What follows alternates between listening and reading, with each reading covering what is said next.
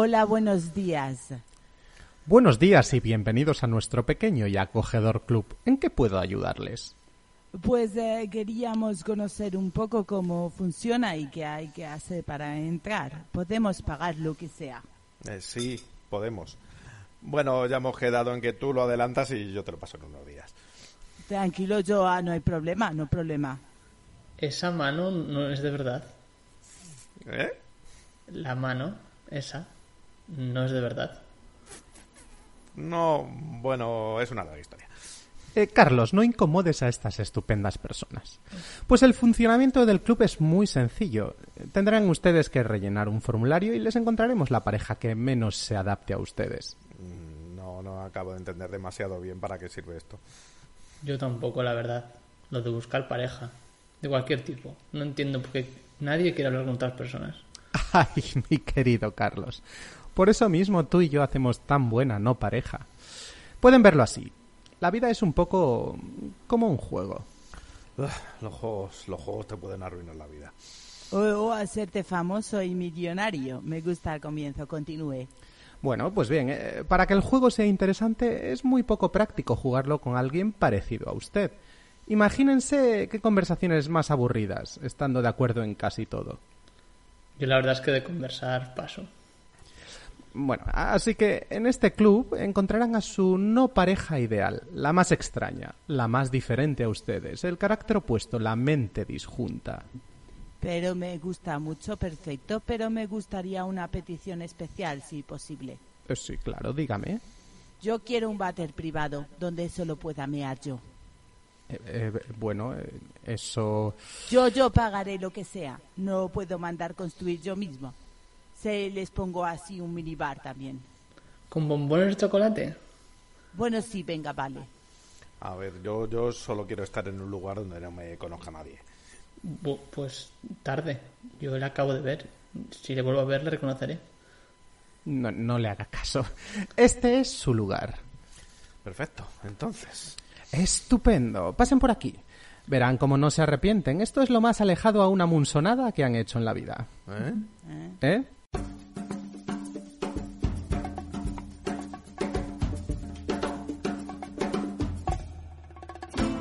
Ese es el dragón más grande que jamás he conocido, os lo aseguro. Lo he visto tragarse 10 pastillas de chocolate y 7 litros de leche en 15 minutos. Estoy enamorada. Estoy teniendo un rollito con mi pizza. Y tú parece que estés rompiendo con tu pizza. ¿Qué te pasa? Uno del censo intentó hacerme una encuesta. Me comí su hígado acompañado de habas y un buen chianti. ¿Quiere usted? Oiga, tengo una chocolatina, señor. Chocolatina. Quiero, quiero, quiero. Dame, quiero. Dos huevos fritos, dos revueltos, dos pasados por agua y dos en tortillas. Y también dos huevos duros. Y también dos huevos duros. En lugar de dos, pon tres. ¿Y sabes cómo llaman al cuarto de libra con queso en París? ¿No lo llaman cuarto de libra con queso? Utilizan el sistema métrico, no sabrían qué coño es un cuarto de libra. Pues ¿cómo lo llaman? Lo llaman una royal con queso. Tomaré lo mismo que ella. I know I got a bad reputation, and it isn't just talk, talk, talk. If I could only give you everything, you know I haven't got.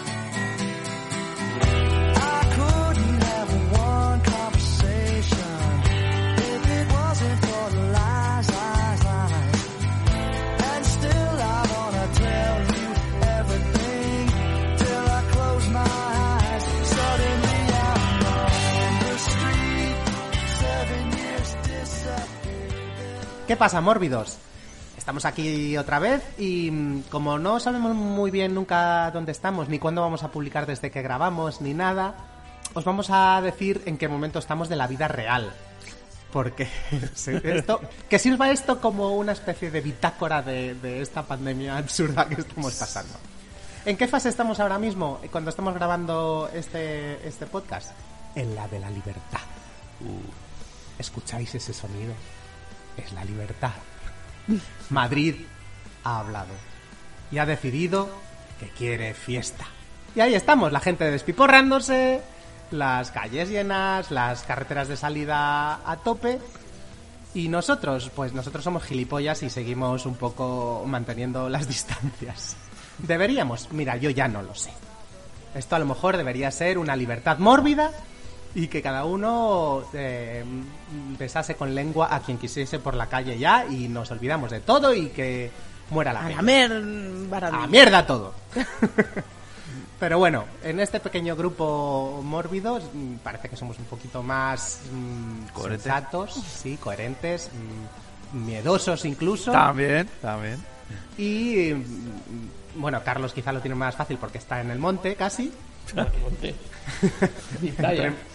Monte y montaña, mar y montaña. Es, es- es una típica paella, eh, Carlos. Y el resto, pues eh, intentamos hacer las cosas aún bien. De momento estamos todos sanos, a salvo, algunos más, eh, más vacunados que otros, o por lo menos te- alguno tiene anticuerpos por ahí ya, pululando Sí. por la sangre. Y, y, y ahí estamos. Y, y vamos a seguir con un programa clásico. Eh, la última vez hemos hecho una de estas mm, trospideces que parece que tanto gustan porque hemos visto en Evox que, que habéis, os habéis puesto a escuchar a lo loco y no lo entendemos. ¿Qué hacéis? ¿Qué hacéis escuchándonos? Hay podcasts por ahí maravillosos. No, no, lo que hay que preguntarse es qué hacemos para que nos escuchen. claro. No sabemos repetirlo de una vez para otra. así No, que no. Va un poco igual. De todas maneras, gracias los que estéis ahí por escucharnos, sobre todo los que no estéis obligados. Algunos sabemos que nos escucháis un poco obligados. Claro, hemos hecho las estadísticas y calculamos que podemos obligar a entre 5 y 10 personas cada uno y nos sale mucha más gente. Sí, no sé dónde salís. sorpresa, sí. ¿Quiénes sois? ¿Qué hacéis ahí? Comentádnoslo. Eh, y hoy pues volvemos al programa clásico. Alguien elige un tema, se elige, cada uno elige una película de ese extraño tema que a uno se le ha ocurrido y hacemos cuatro programitas de cada una de las películas. Una cosa sencillita, un juego divertido. ¿Y quién, a quién le ha tocado esta vez? Pues a Paco. Por riguroso orden, Yay. Paco ha decidido que quiere una cosita. Y a lo mejor habéis deducido un poco de qué se trata por la cortinilla de entrada esta absurda que siempre hacemos, o a lo mejor no, porque es un tema que incluso a nosotros nos costó un poco in- in- integrar en la meninge para saber qué coño elegir, porque Paco no lo tenía él muy claro, siquiera.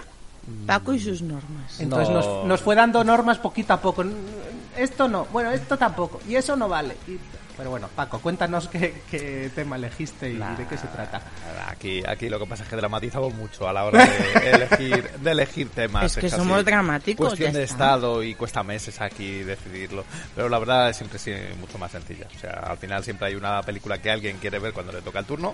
Eso es verdad. Y sobre todo que alguien quiere, va, venga, digamos, eh, invitar a ver al resto de los O torturar componentes con del ella. podcast. Eh, efectivamente, pues, decir, puede llamarlo torturar, puede llamarlo obligar, puede llamar, etcétera.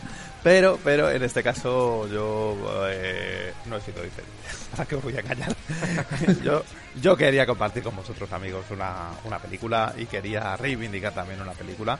Así que eh, cogí la sartén por el mango y dije, bueno, pues vamos a hacer un programa sobre extrañas no parejas.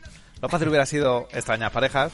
eh, bueno, eh, eh, no hablar de la extraña pareja que todos conocemos, pero sobre todo eso, sobre todo parejas eh, típicas, buddy movies, eh, roppers varios de la, de la vida y de la, de la cinematografía. Pero bueno, se lo puse un poco más difícil para, digamos, meter un poco martillazo en mi elección. Y les dije que intentáramos hacer el, el- el esfuerzo de eh, elegir, bueno, como tema, pues eh, las extrañas no parejas o parejas atípicas o, o más que más que parejas, eh, eh, conjunción de dos seres en- en el- Seres. dentro dentro de dentro de un mismo formato cinematográfico. Tampoco hacía falta extenderse más. Pero ahí nos pusiste cosas de mm, no todas las profesiones valen, obviamente Claro. no pueden estar liados ni se pueden liar a lo largo de la película. Claro, claro, no, así no serían parejas. Claro, Uno puede ser una mano, el otro el cuerpo. Nada, nada, nada. Pero bueno, todo hay que decirlo. Estoy muy contento con las eh, cuatro elecciones. Con la mía más que de ninguna, por supuesto. Pero con las cuatro estoy súper contento. Y como siempre, pues bueno, da, da la oportunidad de revisitar eh, pelis que ya has visto y de descubrir pelis que no habías visto. Que es como, como suele ser el, el caso, hay de, hay de todo aquí en este, en este ejercicio que, que nos marcamos. Así que, pues bueno, pues nada, pues empecemos con las extrañas no parejas, ¿no? Sí, sí, empecemos. Unas eh, parejas que, como ha dicho Paco, pues eso, no pueden ser parejas sentimentales, no pueden liarse ni tener una pulsión sexual entre ellas, no pueden ser policías. Yo creo que será lo fundamental. Así Sí, que, lo, de, Paco, lo del policía será, bueno, ahí era el rollo de evitar, ¿no? Las body movies. Claro, Por- todas la, porque- toda la caterva de body movies de policías que hay, que son unas cuantas. Vale, pues Paco, dinos cuál, cuál es la que tú querías ponernos.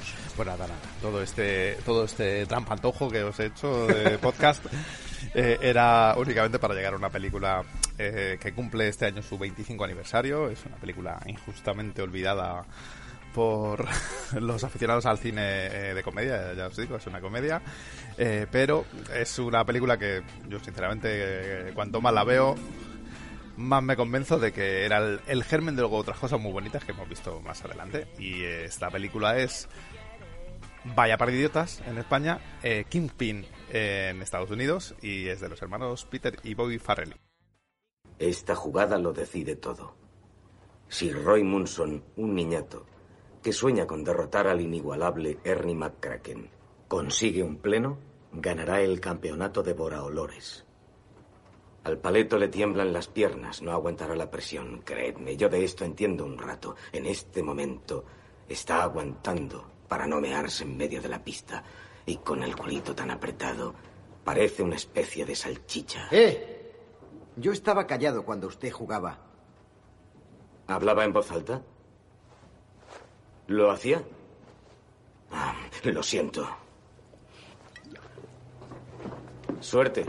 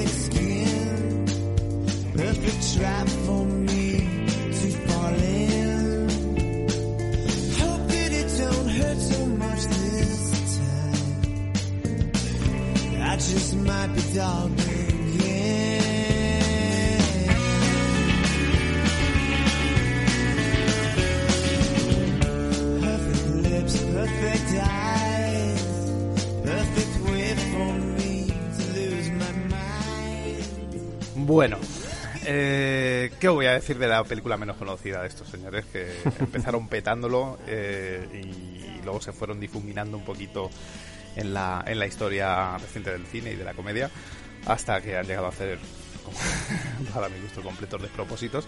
Y luego curiosamente eh, una, una del 50% del tándem eh, se ha logrado alzar con el Oscar a mejor director hace poquito con Green Book ¿Quién esperaba este giro de guion? yo, yo lo esperaba. ¿Tú lo esperabas? Yo lo esperaba. Enhorabuena. Y, lo esperaba, no por la, su primera película, que era eh, eh, Dos tontos muy tontos, ¿eh? sino con su segunda película, que es de esta que vamos a hablar hoy. Es eh, Vaya para idiotas. Vaya para idiotas es una peli que se hizo, pues es un par de añitos después de... mm, vaya, de... uf, me, me- me cuesta con los nombres españoles. ¿eh? Dos años después de Dos tontos muy tontos, los hermanos Peter y Bobby Farrelly, después de petarlo en todo el mundo, eh, reciben un montón de pasta para seguir con su siguiente proyecto.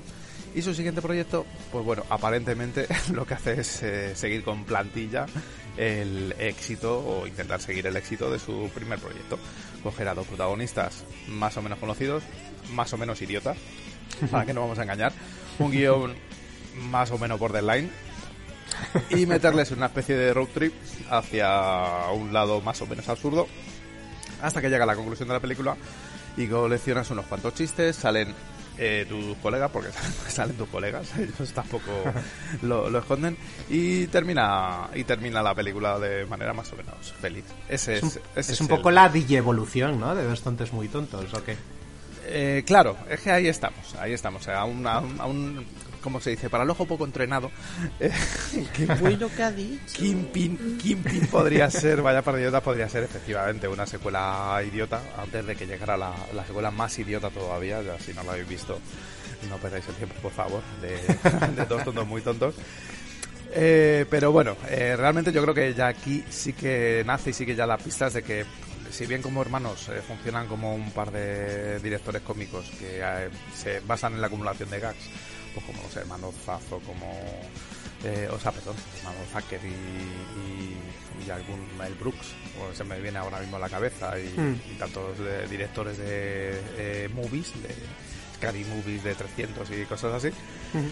Eh, sí que tienen alguna preocupación sobre cómo somos y, y- lo- y a los personajes le dan un, un barniz de, de, digamos de, de- de humanidad eh, para, para contar un poco eh, para llegar un poco a lo, a lo que quieren ¿vale? Bueno, has- ahí has nombrado a Mel Brooks y Mel Brooks también tiene mucho esa parte filosófica y de tratado sobre la humanidad en muchas de sus. Eh, Sí, Quizá. sí, sí, pero el, basa, el, el estilo es eh, la acumulación Distinto. de chistes. La acumulación Sí. de chistes. O sea, Es realmente. distinto, sí. Realmente el, el estilo es muy distintivo, ¿no? O sea, tú empiezas a acumular chistes y chistes y chistes, más chistes, y bueno, y si al final, pues efectivamente quieres contar algo, que si el hombre es bueno, que si pobrecito los pobres, que si da, pues bueno, pues sí, acabas acabas eh, yendo al discurso, pero a base de acumular chistes, tampoco nos engañemos, ¿eh? El, el- el estilo, el estilo eh, es muy parecido. Mm. Eh, entonces, bueno, pues ¿qué hace diferente, eh, bajo mi punto de vista? Ya, ya os escucharé ahora a vaya par de idiotas del resto de las pelis que luego vinieron también por parte de los de los Farrelly como algo pasa con Mary que fue su mega pelotazo con el que ya definitivamente lo petaron que vino después de esa película. Que esa que esa sí que podemos vamos sí bueno sí es que sigue la línea un poco de, de- de evolucionar en, en cuanto a la acumulación de chistes por un lado cada vez más bruta eh, y sin cortarse y por otro lado en, en- en dibujar a, a un personaje con un fondo tierno y que y que, y que intenta conectar con el espectador y no ser pues eso un, un receptáculo de chistes eh, Vaya para idiotas probablemente esté ahí en el medio de estas dos películas. eh, pero, pero, pero, vuelvo a decir lo mismo. eh, los hermanos Farrelly querían hacer, eh, seguían queriendo hacer cine y estaban forrados de pasta. Se deciden hacer esta película. y deciden contratar para ello, eh, para contar la historia otra vez de dos eh, posibles losers que se embarcan en una ah, cruzada eh, por Estados Unidos, Cruzada. por Estados Unidos para salvar, eh, bueno, para ganar pasta, para, para conseguir distintos objetivos eh, en, en el eh, turbio entorno de los bolos, del circuito de los bolos americanos.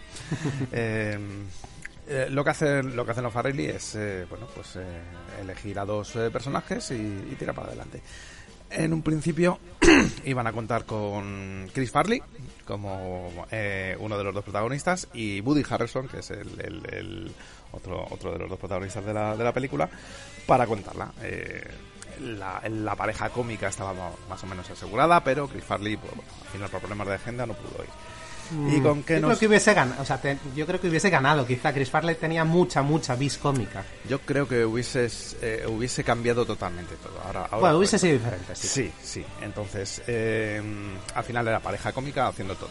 No, no, no nos desenfoquemos de ese tema, ¿vale? Ya, ya hablaremos de, de otras cosas.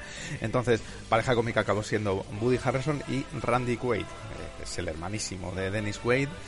Y hay que, probablemente algunos de vosotros, si no ya os lo cuento, podéis identificar eh, como alguno, uno de los locos eh, que animaban a la gente para tomar el Capitolio en enero de este año.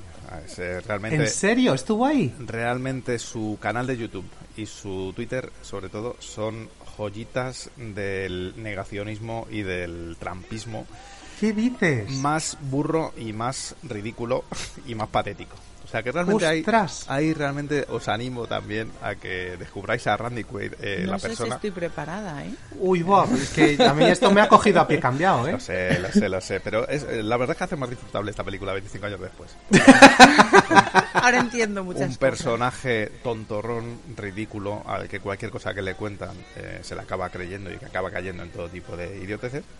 Eh, así que es bastante acertada la elección después de tantos años de, de Randy Quaid, me parece muy acertada. ¿Y cómo se lleva, cómo se lleva con Dennis? Porque Dennis no, tiene pinta de ser de, esa- yo- de ese palo. Directamente yo creo que no que no, Que no se llevan. no se llevan. O sea, yo creo que este vive en su granja allí en, en, en vez de tú saber dónde y se graba el mismo eh, ¿Cómo se dice? Pam- bueno, panfletos no, eh, serían eh, arengas. Los suyos son arengas directamente. Arengas, pero de estas loquísimas, ¿no? A lo, a lo Twin Peaks, como muy, el tipo aquel de Twin Peaks que estaba en la radio. Muy locas, muy locas, en serio. Entonces eh, ya, ya, ya os daré material para, para Uy, la Virgen. cuando nos promocionemos porque merece la pena ver a, a Randy Quaid eh, no actor porque mejor actor que cuando es actor. Así lo. Y bueno, en el otro lado pues tenemos a Woody Harrelson. Entonces estaba planteado, ya os digo, como esa, esa comedia, ese par de personajes disparatados que van jugando a los bolos hasta que consiguen su objetivo de conseguir dinero. Eh, tenemos a, a Randy Quaid haciendo de eh, un Amy inocentón y cuarentón que tiene un don para los bolos y a Woody Harrelson que es un poco el, el- el- el que lleva el, el hilo de la película desde el principio que es un antiguo eh, antigua joven promesa del mundo de los bolos en los años 70 eh, que cae en desgracia 25 años se puede considerar eh, spoiler sí no no vamos a, no vamos a reventar no, nunca, no, o sea, es verdad. ya cae- prescrito.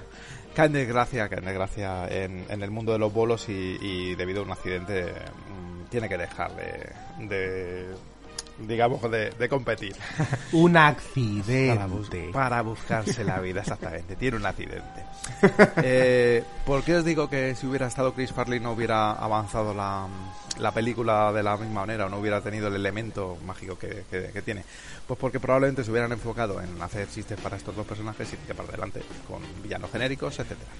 Mm. Pero, pero, pero, eh, llegó Randy Quaid y resulta que trajo a la idea de decir, oye, ¿y por qué no metemos para el papel este a Bill Murray?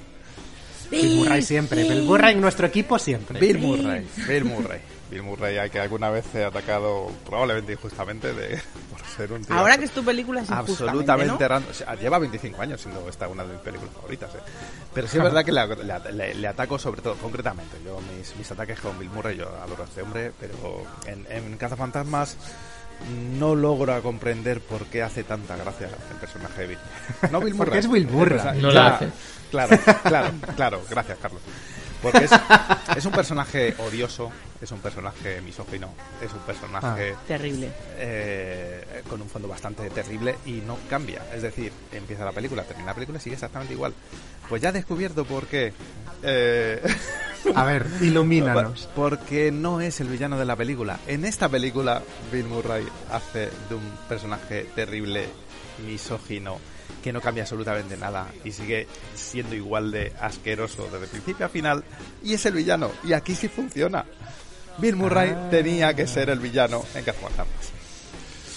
Bueno, Esa es- no es esa una es- teoría interesante. No te lo voy a comprar. Esa es mi No. teoría que os regalo y es por eso Kingpin me parece un peliculón y Cazafantasmas no. Así es. Claro, es que aquí estamos el Team Cazafantasmas como contra Team Anti-Cazafantasmas. Es que Bueno, estamos muy divididos. A ti tampoco, ¿eh? O sea, yo le reconozco la peli que tiene su gracia, pero sinceramente es que nunca he Pero podido... lo que tiene Paco con es con Bill Murray en general, no, No, solo no, los no, no, no, no, no, para nada, para nada. Yo, Bill Murray- Nadie puede tener Bill nada contra Bill Murray, que todos nos querríamos ir de fiesta con él. O sea, Eso es otro tema. Desde, no, desde Atrapado en el Tiempo hasta nombrar a la que sea, a mí me, me hace mucha gracia este hombre, pero nunca han logrado saber por qué narices en Cazafantasmas no conectaba, y es por eso, porque Mm. es este mismo personaje, pero con un traje de Cazafantasmas.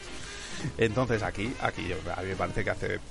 Ya lo sé que aquí me estoy tirando triples, ya me iré corrigiendo, no pasa nada, ya hablaré, cederé el micrófono, pero me parece que hace una de las interpretaciones más geniales de su carrera.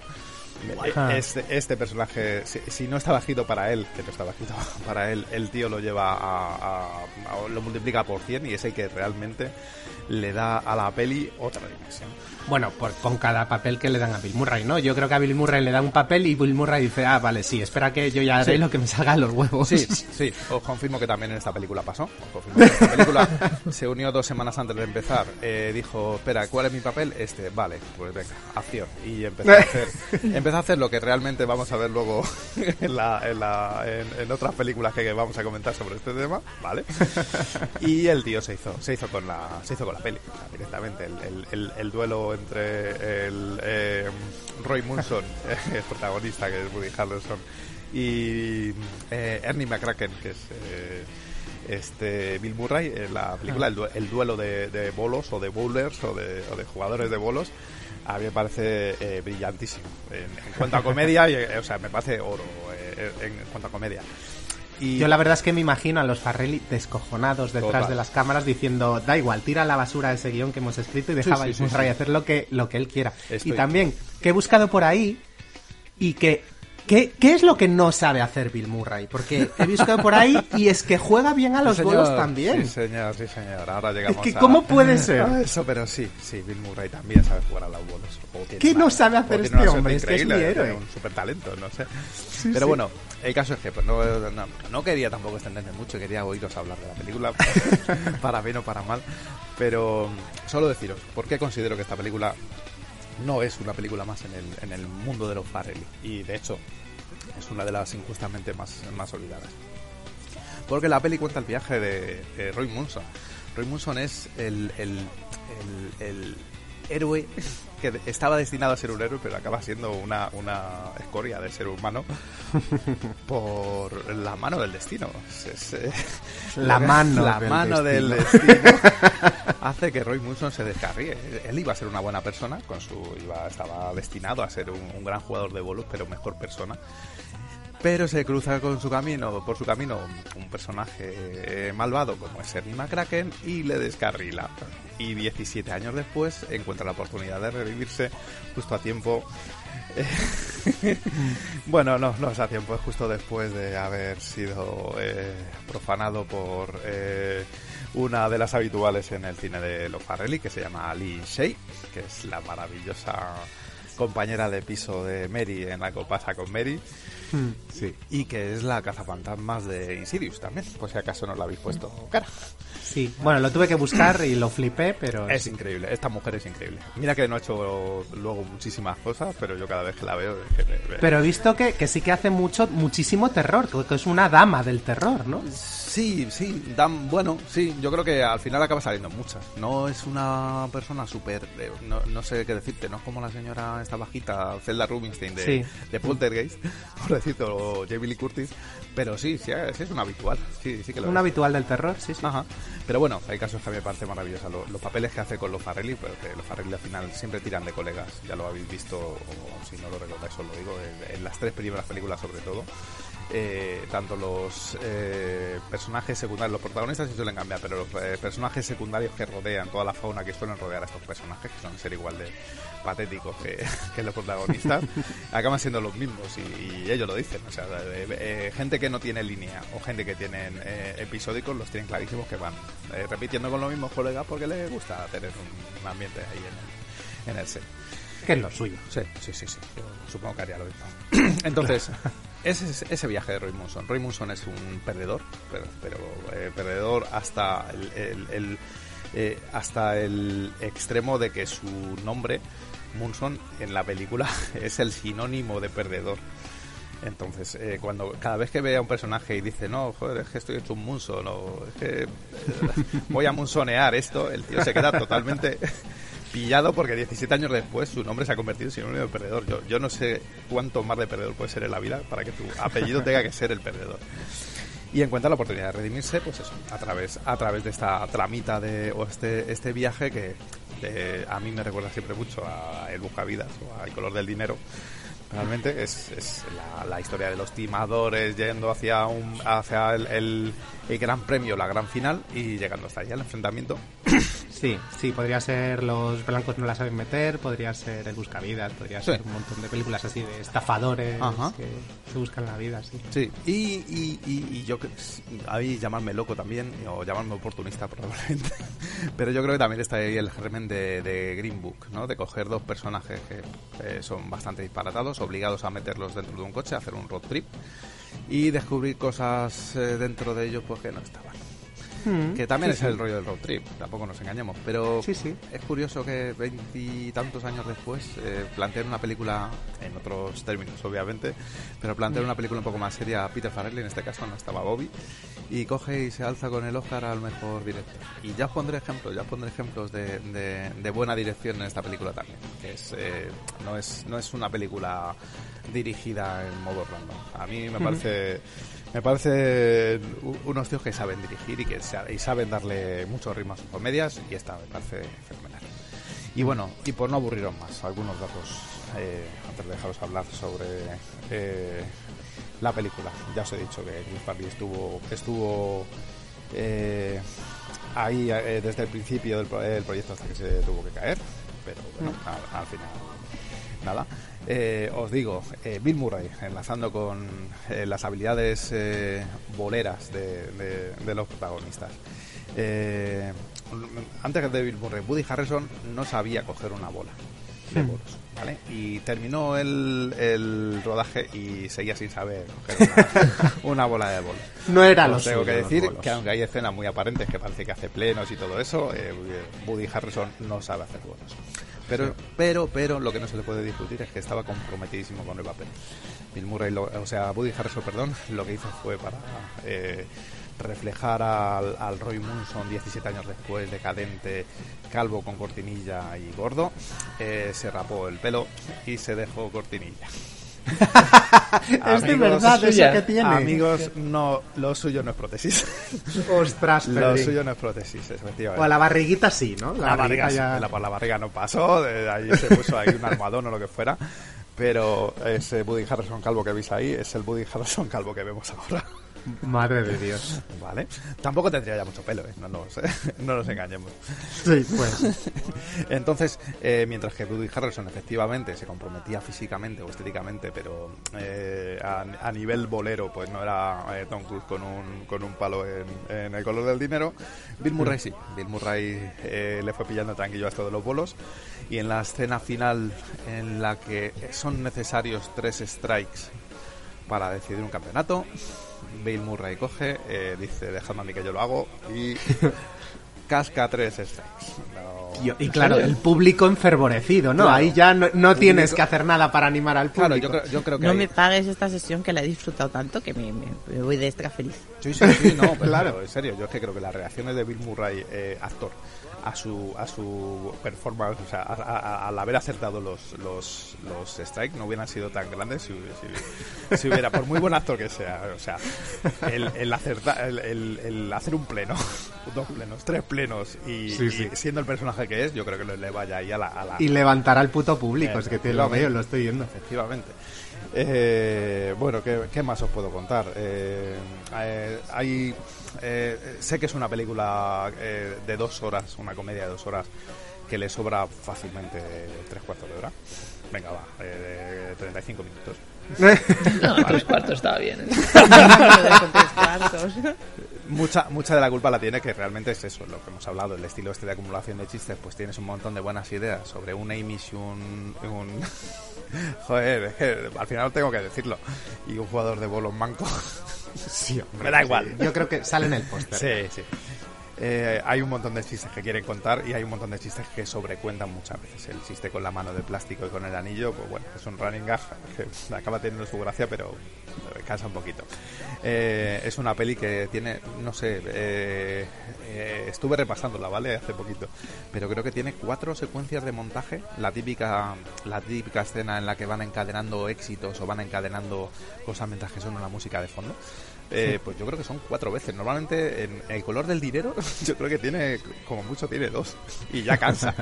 cuatro veces es demasiado. Pero bueno, es también otra otra forma más de coger y enlazar eh, chistes visuales y, y de, de señores viejos jugando a los bolos y de, y de señoras eh, contentas votando. Eh, sí. Lo que me lleva al siguiente paso.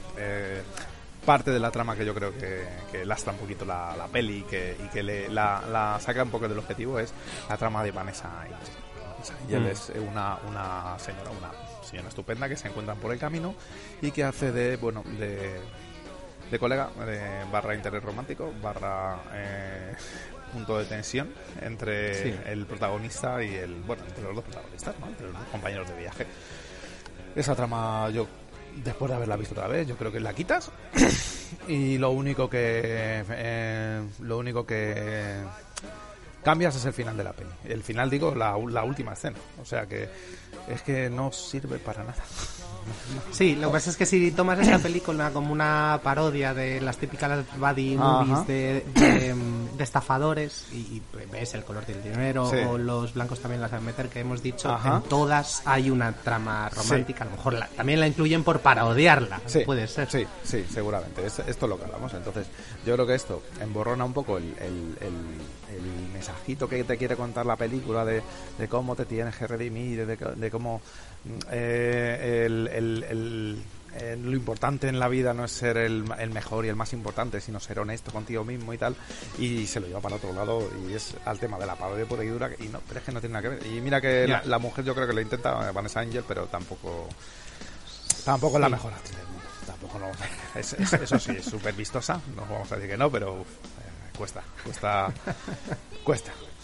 La actriz es vistosa. Es No sé yo qué opina Ana de este comentario. Ahora, tú, Ana, ahora te toca. Ahora, te Yo, yo tengo que opinar, no os preocupéis. Ahora da- ahora- ahora da no solo de ese comentario. ¿Qué más os puedo decir? Así que, que haya visto. Bueno, eh, mención aparte de la banda sonora. Yo creo que estos tíos tenían, sobre todo muy al principio de sus pelis, eh, claro que eh, sus películas iban a ser también un reflejo de la música que les mola y, de- y normalmente la música que les mola a ellos acaba coincidiendo con la música que me gusta a mí, sobre todo en los 90. Así que pues oye, a mí me gusta mucho esta banda sonora. Hay un señor que se llama Freddie Johnston, que es el tío que hizo eh, los dos temas principales de la peli y alguno más que ha hecho por ahí. No sé si en Green Book hizo también algún, el- uno, uno de los temas. Eh, pero me parece un, un cantautor muy chulo. Y también sale en Bruce Travel, que es un grupazo con un pedazo cantante, nunca mejor dicho, que son los que interpretan el tema final en la fiesta Imis. Y también me mola mucho, está muy bien, ya está dicho. Me gusta mucho Intentaremos poner algún temazo de esos por el Twitter sí, para sí, que eh, sepáis cuáles son. sí, dalo por hecho. También salen unos Overkill que eran como muy famosetes con Pulp Fiction allí en, en- en los, no- allá por los 90 con Girl You'll Be a Woman Soon. Pero salen como 10 segundos interpretando el Mm. himno de Estados Unidos. No entiendo bien la broma, supongo que serían colegas y dijeron, oye, de, o sea, un ratito y tocaron ahí el tema y al final utilizaron 10 segundos de metraje.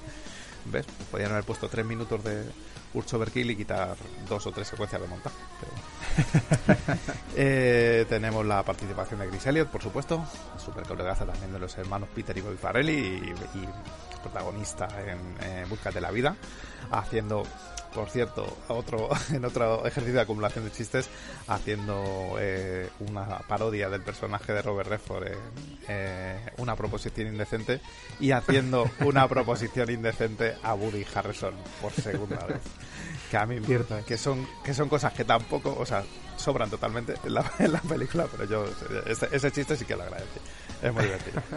Qué más deciros Eh, la bola la, la, las bolas de bolos eh, las bolas de bolos al final eh, eh, son, son boleras reales obviamente lo que lo que vemos en toda la película. Para qué vas a inventar una bolera si son nidos de personajazos allá donde vayas en Mm. Estados Unidos Eh, pero las bolas eh, en concreto la bola del, del, del villano en el último en el último torneo es una bola transparente con una rosa metida adentro es una bola de verdad que encontraron eh, yendo a tiendas de artículos de bolos y dijeron esto es esta es la bola del mal Esto es oro. esta es la Esto bola es del oro mal. puro. Eh, son cosas que van saliendo y qué más deciros Eh, no sé yo yo eh, tengo muchas ganas de saber Imaginaros el propietario que vendió aquella bola que la, que, que la Sí, dejó sí, ahí sí. en la casa de empeños. Claro, claro, claro, claro. Que se vendió a lo mejor por 20 dólares y hoy cuesta miles. Yo, yo- O que seguro que él pagó una pasta. y Estoy dijo, seguro de que Esto Bill no lo Murray- coloco en la puñetera vida, te doy cinco pavos, ¿sabes? Estoy seguro de que Bill Murray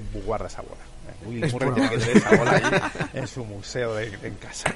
Un museo de bizarradas. Y no sé, poco más. Yo solamente que tengo muchas ganas de saber qué, da- qué os ha parecido la película. Ya sé que no puede gustaros más que lo que me gusta a mí. Pero que me ha hecho mucha ilusión sacar este tema y montar todo este tema para hablaros de Vaya para Idiotas y de compartirla con vosotros. Así que nada, ¿quién quiere empezar a, a hablar de Kingpin? A ver, eh, le voy a dar paso a Ana, pero le voy a dar paso a Ana con un dato. para que, para que tire de él ya si quiere y luego ya se extienda en otras cosas. Eh, he leído por ahí, de las cosas que he leído de la peli, que efectivamente Chris Farley estuvo propuesto para el personaje de, de, de Bill Murray.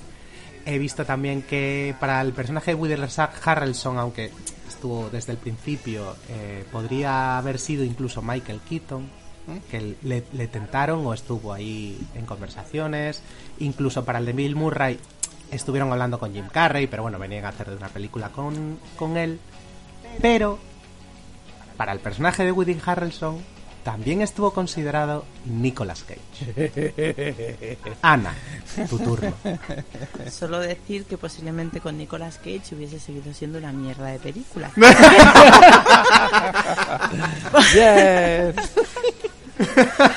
Bueno, bueno. creo, creo que no hay, hay un spoiler de lo que Ana opina de la película. Me las has dejado tan así que tenía que ser. Me, me he convertido en Carlos. Digo, vamos, vamos a adelantar un poco. Ataca. Atacamos, atacamos. No, porque yo quiero mucho a Nicolás, pero Nicolás Cage tiene un 80% de películas terribles. No pasa nada. La Y vida el, es así. el libro que te has comprado lo demuestra. El libro, el libro es maravilloso y algún día montaré un podcast solo para hablar de Nicolas Cage y torturados. vale. Películas de Nicolas Cage. Es maravilloso, o sea, no, no, igual que Bill Murray es maravilloso. Y además lo bonito de Nicolas Cage es que no soy yo sola, hay más gente que opina lo mismo y, y nos miramos con comprensión cuando nos cruzamos con ellos, porque ahora con esto de que venden las camisetas con su cara, pues, pues nos reconocemos más fácilmente, ¿no? Que por cierto se me pasó este año porque no me lo recordasteis el día mundial del, del GIF de Nicolas Cage, que fue hace bien Ay. poquito, y mm, perdí un día entero de poneros mm, caras. Ya. O sea, Ya lo sentimos, ¿eh? Ya, Ya, no ya, ya. Noto, noto que no hicisteis aposta, pero bueno, os quiero igual. Todos los años. Em, sí, las cosas no son. Bueno, em, película. Eh, eh, yo voy a reconocer que ya de base, mm, y sin ofender a nadie, a mí el humor de los Farrell no me gusta. No, solo te No me gusta en esta misma, y no me gusta en ninguna otra, ¿vale? O sea, es decir, no es nada en contra, en concreto, de la elección de Paco. Ah, no. Es, es, es, es una cuestión técnica. Mm, Yo hay ti- tipos de No es cine. técnica. Es técnica, Es técnica de su cerebro entonces técnico. ya veo de Farrell y digo, ya, ya, ya vamos reguleras. reguleras. o sea, no, no me gustan. No me gustan, no me no, no entro en los chascarrillos, no, no me hacen gracia, no, no, no ninguna además. O sea, es decir, he vuelto a revisar la lista, digo, a ver si por lo que sea se me ha escapado alguna. Otra cosa que yo tengo es que soy así de sádica, es decir, no me gustan pero me las veo todas, ¿vale? Así puedo decir, son todas una mierda y me quedo muy ancha. Eh, no, no, no, yo no discrimino solo por verlos, o sea, es decir, lo, lo veo todo y luego digo, mierda. Eh, ¿Por qué lo has hecho? Si ya lo sabías, no pasa nada. Mm, hay que hacerlo. Entonces, a mí el humor de los Farrelly no me, no me pone como concepto, no me gusta. Ajá. Eh, los chascarrillos mm, de sus películas y de todas las películas de este tipo en general tampoco me gustan. Pero es que es verdad que en este caso concreto los personajes son tan asquerosillos. tan asquerosillos rozando lagrimita, ¿vale? No, no, y pasándola a veces. Sí, sí, o sea, asquerosillos. Eh, el- la, trama, bueno, por decir trama, iba a decir trama femenina, Eh, pero es que no, ah, no sé cómo No, denominar no, ahí, eso. Sigue, sigue, dale, dale.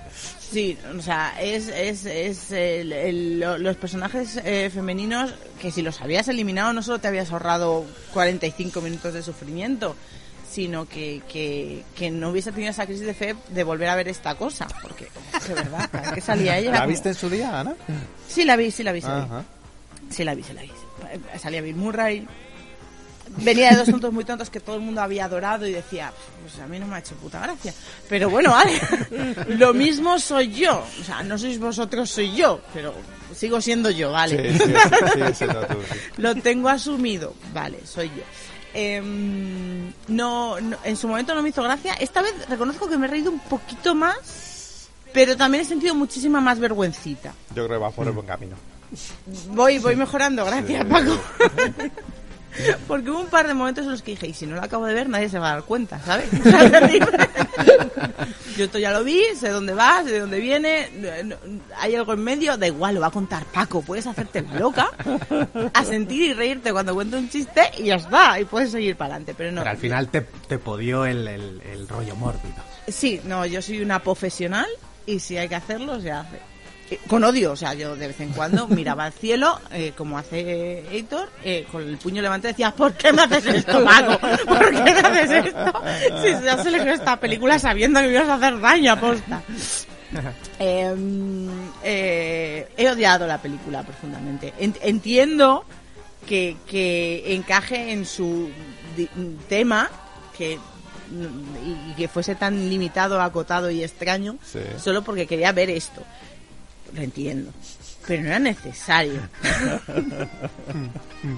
O sea, podíamos haber elegido cualquier tema como películas que Ana va a odiar. Y ya está. O sea, lo tenías clarísimo. Ese- ese sé que lo has hecho a posta. Me lo apunto, me lo apunto para la siguiente. ese- Por favor, Me falta al menos- documentación todavía. ¿eh? Eh, bueno, a mí se me hizo tremendamente larga. Eh, lo- los chistes eh, de aquella forma.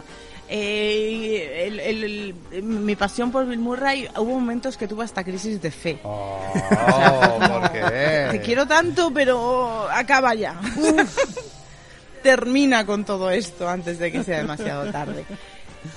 Eh, Conté el número de veces, eh, me, me saqué el cuaderno y en lugar de tomar notas, a- al rato decidí que lo que tenía que hacer era contar el número de veces que me reía. Tengo puesto dos. Dos, dos. Eh, Tampoco digo que fuera por la película, a lo mejor me reí solo porque ya, ya, ya, ya no podía. Risa En tu nerviosa. cabeza había un mono dando platillos. ya. Sí, sí, o sea, es decir, eh, no, no tenía por qué ser por el guion, ni por nada que pasase en la pantalla. Em, si no os gusta este tipo de películas, no os hagáis esto. Pero O sea, decir, si no gusta Paco la tiene un criterio o- súper guay, o sea, es decir, él estará súper bien filmada, ¿vale? no digo que no. A, a- a veces os podría decir que no, pero mira, no se viene a discutir. Ya, ya, Por ya, del- ya- tiro la toalla. No os hagáis esto. No os hagáis esto, no es necesario. O sea, quedaros con los bonitos chistes y anécdotas que hemos contado sobre la peli y, y ya está. No, lo- no, no sigáis. Y con eso seréis más felices. ¿o qué? Sí, yo, yo es, un, es un consejo para todo el mundo que, que quiera conservar un poco su, su cerebro intacto. Pero, pero No, hombre, ¿tú si os gusta este tipo de cine, lo vais a disfrutar. Eso, eso es lo que te iba, Maticemos. eso es lo que te iba a preguntar. Habiendo visto ya tan- tantas pelis de los Farrelly como hemos visto ya en los últimos 20 años, que todo el mundo hemos visto prácticamente las mismas y hemos ignorado prácticamente las mismas, ¿te encaja dentro del que le guste este tipo de humor o no te encaja? Mm, me encaja, pero sí creo que es muy localista. O sea, es decir, igual que entiendo, entiendo mucho que el, el éxito de algo pasa a comer y que también odié. No vamos a. O entiendo lo de dos tontos muy tontos que también odié. eh, creo que el tema de los bolos, Ajá. quizás en este mundo eh, español de toros todavía en las carreteras, Sí. a lo mejor sea un, un punto que, que resta en la película para el, el espectador medio español. Porque es verdad que no tenemos esa conexión, y, o sea, igual que, que dos tontos haciendo el gilipollas, eh, da igual el país del que sea, sí. que te hacen gracia, igual el mundo de los bolos no es que sea el más popular aquí. Entonces ahí Eso faltaba la- te, te falta el, el- el interés. Luego te meten en lo- los, en los que, bueno, al menos creo que, que nuestra generación sabemos lo que son. Pero bueno, si se lo ponga a mi padre, seguramente no me hubiese dejado pasar del minuto 5. Sabemos la- lo que son por la película que Harrison Ford Único iba a testigo, investigar sí. allí con el niño. Y ya está, Sí, esta es sí, nuestra... y esa es- nuestro bagaje nuestra con los Amish. referencia. Entonces, yo creo que hay muchas cosas que para un espectador normal eh, es, es posiblemente de las películas que menos le llamasen la atención normal. de la filmografía. A ver, nosotros no somos normales, esto lo Ya, teníamos ya, ya, asumido, ya. ¿no? Sí, Sí, sí. nosotros cuatro no entramos en Vale, vale, vale. No, era porque de repente ha habido risas y digo, no, no sé, a lo mejor es que algunos todavía se consideraba normal. Vaya. Entonces yo creo que eso le, le quita un poquitito, o sea, y de, de hecho seguramente mucha gente que sí que se haya visto la filmografía de los Farrelly haya pasado de esta película. mm, eh, eh, estadísticamente hablando, porque pasó de dos tontos muy tontos, algo pasa con Mary y no pasó nada. O sea, es decir, eh, es, es una- es- es un salto lógico. Eh, y entonces eso todavía le quita un poco más porque yo estoy en, en función, como Paco está tan emocionado, pues voy Sí, quitándole sí, sí, puntos para ver bien. si Hace muy bien. Sí, compensamos la- tanta emoción. Pero, pero bueno, o sea, es decir, eh, que creo que las calificaciones están todas en torno al aprobado en esta película. Pero bueno, está, qué positivo es todo el mundo. La gente no. Eh, de la marinera. Eh, odio esta película. Gracias, Paco. Estupendo. Gracias, por, Gracias, Ana, por- gracias. por hacerme replantearme mm, escribir un tratado sociológico sobre el feminismo en la película de los Farrelly. Porque te la marinera. Te odio. Gracias. Bueno, por lo que sea, a mí me ha quedado el rollo de que no le ha gustado a Ana la película. No sé, no sé. Me da la No sé por qué impresión. dices Habría eso. que, habría que desarrollar más, pero yo creo que... Puedo desarrollar más, pero esto se va a hacer muy largo y innecesario. De todas formas, yo, por, eh, por aludir a algo que ha dicho Ana, que, en este caso, sobre todo con los, bueno, no sé si con los americanos, iba a decir con los americanos, eh, o a lo mejor es global. A mí, por lo menos, el que hablen de un tema que no entiendo, o, o que no me interese, o que no soy fan, como en estos casos los bolos, no es algo que me impida disfrutar de una peli. Yo he visto películas de béisbol, no sé cómo se juega el béisbol, no conozco las normas, y yo estaba a tope de tienen que ganar estos tíos. ¿Cómo? No lo sé, pero yo a tope con ellos. Pero es que las películas de béisbol no te cuentan el partido entero. Ya, Aquí hemos sí. visto, mm, o sea, yo- yo- la- a mí la última la última partida de bolos, Magistral. digo, ¿esto cuánto dura? ¿Cómo funciona? 21 minutos. No sé, es un poco como yo me vi Gambito de Dama sin saber mover una pieza de ajedrez, pero bueno, se ponía a ver las piezas en el techo y me parecía fantástico y la Eso cosa es. fluía, pero aquí había veces en las que a mí el, el bolo se me hacía un poco denso. Eso sí, se te ha atragantado por acumulación, a lo mejor. sí. A lo mejor. Puede ser. pues Tampoco, tampoco que sea un deporte, bueno, deporte, tampoco que sea una actividad especialmente difícil de seguir, ¿eh? O sea, No. bola, tira, No, bola, tira, pero bola. tirar una es pelota que, y darle a pues unos eso, bichos. a- a- tiras los bolos y ya está, ¿no? O Sí, sea, al sí. principio cuando hacen esta... en- en- dice, ¿a cuántos puntos vas? No sé cuántos dijo, no sé cuántos iba, y porque contaba de otra forma distinta al colega. Pues no, no, no entiendo la dinámica del deporte, no entiendo para qué necesitas tirar tantos bolos. Tíralo tres veces y ya está. Sabemos si eres bueno o eres malo, no... No sé, se me hace, se me hace, se me hizo larga la Se te hizo bola. última. Era como tirar Se te los hizo bolos una bola. puñetera vez. Por Dios. Vale, pues nada, yo creo que ha quedado claro que a Ana no le ha gustado la película y que a Ana no le interesan los bolos. Muy bien. Yo con, con eso con eso tiramos. Sí, me parece bien. Eh, Carlos, a ti, tú, bueno, ¿la habías visto? Yo no había visto, no, no, no. Ya, bueno, lo suponía, era una pregunta retórica. No, no, no, no. No, no. no. Me parece a ¿Qué? mí que me va a gustar lo que va a decir Carlos. ¿Qué opinas? Eh, yo ya había. Yo los bolos conozco como se puntúa y todo gracias a la Wii. Así que Ah, por ese aspecto no tengo problema. No obstante, yo es estas comedias. El ritmo es que me parece insufrible. Dos horas a este ritmo, yo me, me acabo durmiendo. Lo siento. Por otro lado, igual que me pasó con la película que dirigió Paco para las Navidades, que no sé cómo se llamaba. Las calles de Jacob. No, no, Ah, no, no, no, la de Navidades. Navidades. No me acuerdo. ¿Cuál era la de Navidad? Uno mendigo. Ah, Da igual. Ah, la de Mel Vale, Brooks. vale, sí, sí. Esa. Qué asco de vida. Vale, vale. ¿Cómo se Qué llama? asco de vida, sí. Qué asco de vida. No esperaba reírme en absoluto. Y al final, pues acababa riéndome. Pues a mí me pasó lo mismo. Así con un humor muy bruto y muy- la mayoría de veces con risas nerviosas más que risas normales. Ay, cuánto te pero, entiendo. pero me acaba riendo, reconozco. Em, por otro lado, a pesar de mi nulo shipeo de, la pro- de los protagonistas, porque, eh, por favor, no hay Dios que se crea esa relación, eh, yo cre- creo que sí que es necesario ese, ese personaje, aunque solo sea por la escena de la pelea, que me parece maravillosa. Wow. Yo no puedo quitar esa escena de la película. Ya, ya, ya, ya, ya, ya. Eh, eh, eh, ya os digo, la vi hace poquito, Carlos, y a mí me, me pareció, de, esa sí me pareció de risa nerviosa, ¿eh?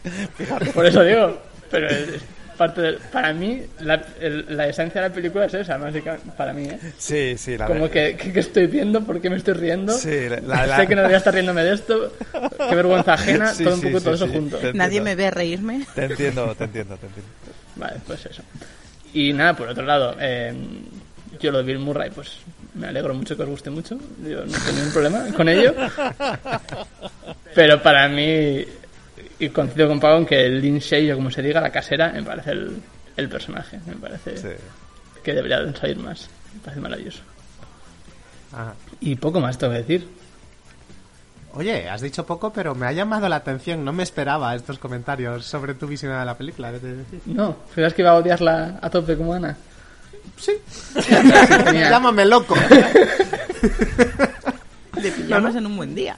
Pero No, Al estupendo. final soy un señor. O- Dios gracias, mío. Carlos, gracias. Se está señorizando. No, no, no, no, no. Está ampliando miras. Ya está.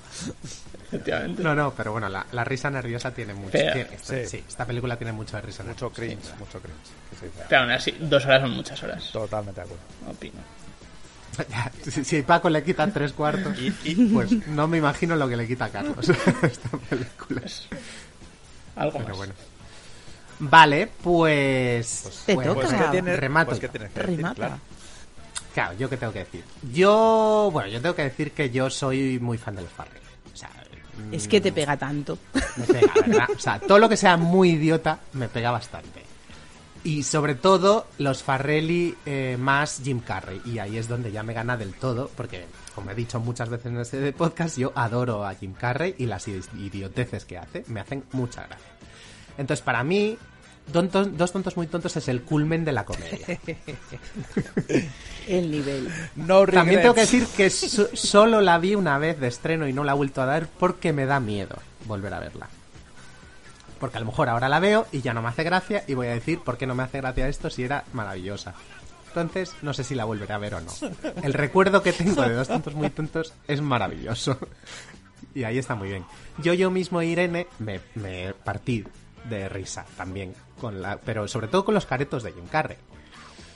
Pero también tengo que reconocer como que he visto, no sé si he visto todas, creo que no, pero algo pasa con Mary la he visto y me ha gustado, pegado a ti la he visto y me ha gustado, Amor Ciego la he visto y me ha gustado. o sea, me gustan los Farrell. Sí, sí, te gustan, ¿eh? Me gusta. ¿Te lo has hecho mirar?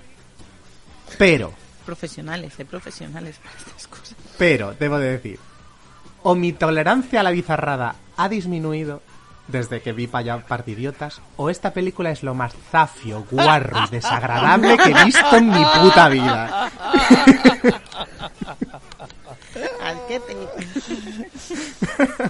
O sea, no, pu- no puedo con esta pel No he podido. O sea, no la he visto del tirón. No, no la veo del tirón ya porque no tengo tiempo material para verla del tirón. Pero es que no podía. O sea, no podía continuar mirando estas cosas. Y, por un momento pensé, esta fue su primera película y luego como que se suavizaron un poco en Dos Tontos Muy Tontos, ¿no? Y es al revés, o sea, fueron a la burrada. Desde Dos Tontos Muy Tontos, que ya era bastante burra, se fueron a la burrada máxima en esta. Y yo sí puedo contar las veces que me reí en esta película y fueron cero. No pude reírme, o sea, fui incapaz, pero porque me da asco casi todo lo que pasa. en- y ca- casi todo, el- o sea, esa casera de dientes amarillos y fumando todo el rato, o sea, es que el- es que estaba cercano a la arcada cada vez que salía. terror, ¿eh? Es terror, o sea, no, no me extraña que esta mujer triunfe en el terror con papeles mucho más limpios. Porque en esta es que no cada vez que miraba, bueno, y la escena en la que tiene que tirársela, por favor, o sea, tuve que parar la Sí, sí, película. Hay eh, fun fact, eh, Paul Simon, bueno, hace, hace una referencia obvia al graduado y al plano famoso de la pierna y, de- y detrás sí. del chaval eh, Dustin Hoffman. Eh, Paul Simon vio la película y aprobó el uso de eh, Hello Darkness My Old Friend en esa escena, que lo sepas. Bueno, ole Paul por Simon, tiene mucho sentido del humor. O y había de hecho, mucho ese día, no sé. Claro, claro. Sí, sí. Pero sí, eso me parece estupendo. O sea, me, Paul Simon ahora me cae un poquito mejor. Pero es que no, no puedo ver esa película. O sea, no puedo. O sea, cuando va a vomitar Woody Harrelson estoy por ir con él y decirle hazme un huequito ahí. Vomita varias veces en la peli, además, ¿eh? Tengo que No, no, no puedo. O sea, no, no, es que no puedo agarrarme a nada en esta película. Solo puedo agarrarme a Bill Murray de vez en cuando. Ya, Vanessa Angel. Y a Vanessa Angel sí, lo que pasa es que es verdad que tiene un papel... No la- bueno, es verdad no que la has pelea... entendido. Sigue, sigue. Lo ha entendido. No le Lo la entendido y le he libertad intentado para evitar. hablar. Le he intentado hacer una finta a Paco. He intentado hacer una finta hacia ese comentario, pero me lo has tirado encima otra vez. ha sido imposible zafarse. No, no, aquí se, aquí se viene llorado ya. Sigue, sigue. Sí, sí, es verdad. El- la, ¿Cómo se llama? Vanessa Angel. Vanessa Angel está estupenda, efectivamente. Ella es una mujer guapísima. Su personaje, salvo la pelea, que la pelea es verdad que tiene cierta gracia, las, las- los tetadas ahí, pues bueno, quizá, te, digo, no me pude reír en nada porque ya venía con acumulado el asco de antes. Entonces no me dejaba reírme. Pero bueno, lo que pasa es que el resto del papel, bueno, pues sí, es un poco ahí de, interés amoroso de Woody Harrelson, que bueno, vale, eh, lo que sea. Bill Murray, cuando sale, pues bueno, sí, es Bill Murray, efectivamente. A mí lo que me maravilla es que, es que sepa jugar a los bolos, sepa jugar bien, lo sepa hacer todo bien y Bill Murray, quiero salir de fiesta contigo un día, de verdad. Vamos primero a la bolera y luego al piano bar a cantar un karaoke. quiero. Pero es que cuando Bill Murray salía en Space Jam, le veías las maneras de básquet que tiene y sabe jugar al básquet este Sí, hombre. sabe- sabe moverse, sí, por la pinta. Joder, se sabía mover, votaba muy bien. Eh, que no sabe hacer Bill Murray. Yo quiero ser Bill Murray cuando sea mayor. No sabe hacerte reír en esta peli. En esta no. Pero no es culpa de él. Es culpa de todo lo que hay alrededor de la película. Que es, de verdad, es asqueroso. Es que no puedo. Es que es. Es, es, es poner lo peor de la sociedad. Sí, muy Sí, sí. repugnante. Sí, sí. Sobre todo con, con ese tiene un además tiene un contraste que le reconozco en estas cosas de que dice Paco que está muy bien filmada y que los Farrelly tienen muy buenas ideas y yo estoy con él los Farrelly tienen muy buenas ideas porque la película comienza con un aire muy naif con un niño que está con el padre el padre también es muy naif que están jugando a los bolos en un terrado ahí de- Imagino a, a Héctor emocionado con ese principio. No, no sé si emocionado y ya el niño va por él y se cae y ya digo, oh, y esto empieza a ser los Farrelly, a ver dónde nos lleva, qué bien. Al infierno. Y no. y a partir de ahí todo es tirarme mierda a la cara. Sí, sí, sí. Y, y también, o sea, los Farrelly lo hacen mucho, lo hacen en Dos Sí. Tontos Muy Tontos, lo hacen mucho en, en Algo pasa con Mary. Pasa con Mary. Muchísimo, Es, es lo hacen muchísimo. bullying lo que le hacen al protagonista. O sea, Efectivamente, lo hacen muchísimo, pero a-. Pero los personajes no son tan sudorosos como en esta película, no son tan grimosos como en esta película. Entonces, bueno. esa, esa grima no me puedo desprender de ella en toda la película y la veo con cara de, de- de limón chupando un fari. No puedo con ella. Qué curioso. Eh, dime, dime. No, no, no, no, que es súper curioso porque es que te has identificado tanto, yo creo que con el protagonista, que vives en el asco propio que tiene ese señor de la vida que está Ah. pasando, de lo mal que le está pasando, y luego no, no, no, no, no remontas con él. El hombre sale de, de- de donde tiene que salir. Sale, sale y, y Bueno. ole por él. Que me- me- me- No es Qué decir. ¿nos creemos ese arco argumental? No, no, no, no, bueno, sí. Vale, se, vale. puede, se puede- se sale puede de ahí, sí. pero pero cosas absurdas como que eh, el personaje se, se saque la cortinilla con su mano de goma, ya me tiran para atrás en el sofá. Es, mar- es ¿Sabes lo maravilloso. que te digo? Las dos cortinillas, la suya y la de Bill Murray, en, en, en mundos diferentes, a mí, la- ya te digo, volví a re- revisitarla y me parece maravilloso el uso que hace de lo patéticos que podemos ser eh, cu- cu- cuando caemos muy bajo o cuando estás a punto de ganar ese ese rollo del, del super forofo apretando lo- los, los labios y sudando como un loco a ver si gana o no gana ahí ahí eso a mí me parece que lo retrata perfectamente el, el rollo este de, del- de la, la épica del, la épica mal entendida de ganador está ahí Mm. El- Sí, sí, sí. No, no, hay, hay muchas cosas que hace muy bien. Y el sublimar la miseria humana Sí. Lo hace súper bien. Pero, pero la sublima tan bien ¿Qué te que, que, que es que la mastico. Es que estoy masticando sudor durante toda la película. No puedo. No puedo con ella. No he podido con ella. No me he reído. Y creo que es porque, porque me he metido demasiado en este sí, mundo. sí, sí. Si la hubiese visto con una perspectiva de risas, a lo mejor me hubiese reído, pero no podía porque me sentía dentro de la arrastrado película. al, al, al, al barro Arrastrado a la mugre. Qué No puedo, no. No he podido. eh, O yo sea que nos como- tienes que pagar terapia casi todos. Bien. No, no, no, yo eh, haciendo un símil de bolos he dejado en pie dos bolos nada más, o sea que he hecho, he hecho, he hecho un semipleno casi. Estoy bastante, estoy bastante contento de haber despertado estas reacciones, me alegro mucho. Qué cabrón. Sí, sí. Hombre, la película yo creo que sí que bueno, no sé, para- gente que tenga tolerancia hacia, hacia este tipo de imágenes, eh, puede pasarle como a Carlos, que se ría, se ría de los nervios, o puede pasarle que, que le guste la película porque está muy bien hecha. Yo coincido en que la película te mete en, ese- en esa en, la- en la mierda que, que rodea al Mungo este, Munson. En mi barrio, en mi barrio, o sea, eh, seguimos diciendo que estás hecho un Munson y que eres un Munson. O sea, ese, Ah, sí, ese o es sea, el- que erais todos fans. ¿Dónde impacto- vives? ese es el- en Móstoles. el- ese es el impacto. mo- eh, eh, no- O sea, en Móstoles lo petó. Claro, no, no en todo Móstoles. ¿Habéis hablado No, con los Varelli para no, que vayan a dar el pregón? No, no, no, no, entiéndeme bien. En mi barrio era es feliz de culto esta. Sí, sí. Y ya te digo yo que el señor Munson, o sea, de llamarnos el señor Munson a alguien que está polvo, se lleva, se lleva. Todavía. 25 años después. Jo, 25 años. Qué rápido han pasado. También es verdad que a lo mejor si la veo de adolescente opinaría otra cosa. Y a lo mejor ahora te- ahora te estoy contando que me reí un montón con ella y no la quiero volver a ver por si acaso. También puede ser. Eh, yo creo que, que si ves otra vez eh, vaya par de ¿cómo es? dos tontos muy tontos te va a gustar es, es- eh, ese sí no tiene no tiene ese nivel de cringe Es más naif, Es quizá. tonta, los, sí, sí. son, los protagonistas estos son más tontos. sí Y Pero bueno, no lo sé. y sale Jim Y Carrey. sale Jim Carrey. Claro Ya no es objetivo. Claro. A partir de ese dato. muy bien Bueno, Pues, eh, Paco, que se mm, envuelve todo esto en un lazo eh, bonito. no es eh, ya a ver eh, es imposible ya envolverlo en un lazo bonito bueno, en- envuélvelo como puedas. Eh, sí Ponlo para llevar. Nada, nada. Estoy, estoy muy contento de eh, haberos propuesto esta peli. No estoy, obviamente estoy un poco triste porque no os ha gustado lo mismo que a mí. que a Un poco orgulloso, quizás. Pero- Sí, no, es, yo es, lo otro, pero sí, sí, tengo mi puntito de orgullo de saber que os ha removido tanto como dice esta Lindsay en- después de la escena de, de sexo que dice algo así como que tienes algo que me revuelve las entrañas cada vez que hacemos el amor. Ay, por favor. Pero es que lo de las entrañas sale fuera, Sí, entonces. sí, sí, me encanta. Muy bien, pues nada, que oye, que muchas gracias por aguantar el tiro, como siempre, compañeros.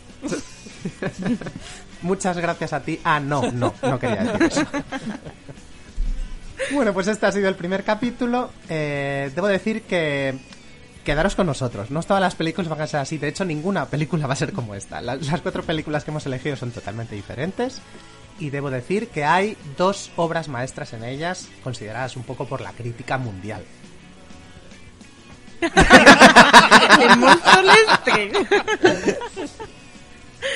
Que cada uno intente sacar las conclusiones de cuáles son. Venga, chavales, nos vemos en el siguiente capítulo. Adiós. Adiós. El próximo programa, amiguitos, y no olviden supervitaminarse y mineralizarse.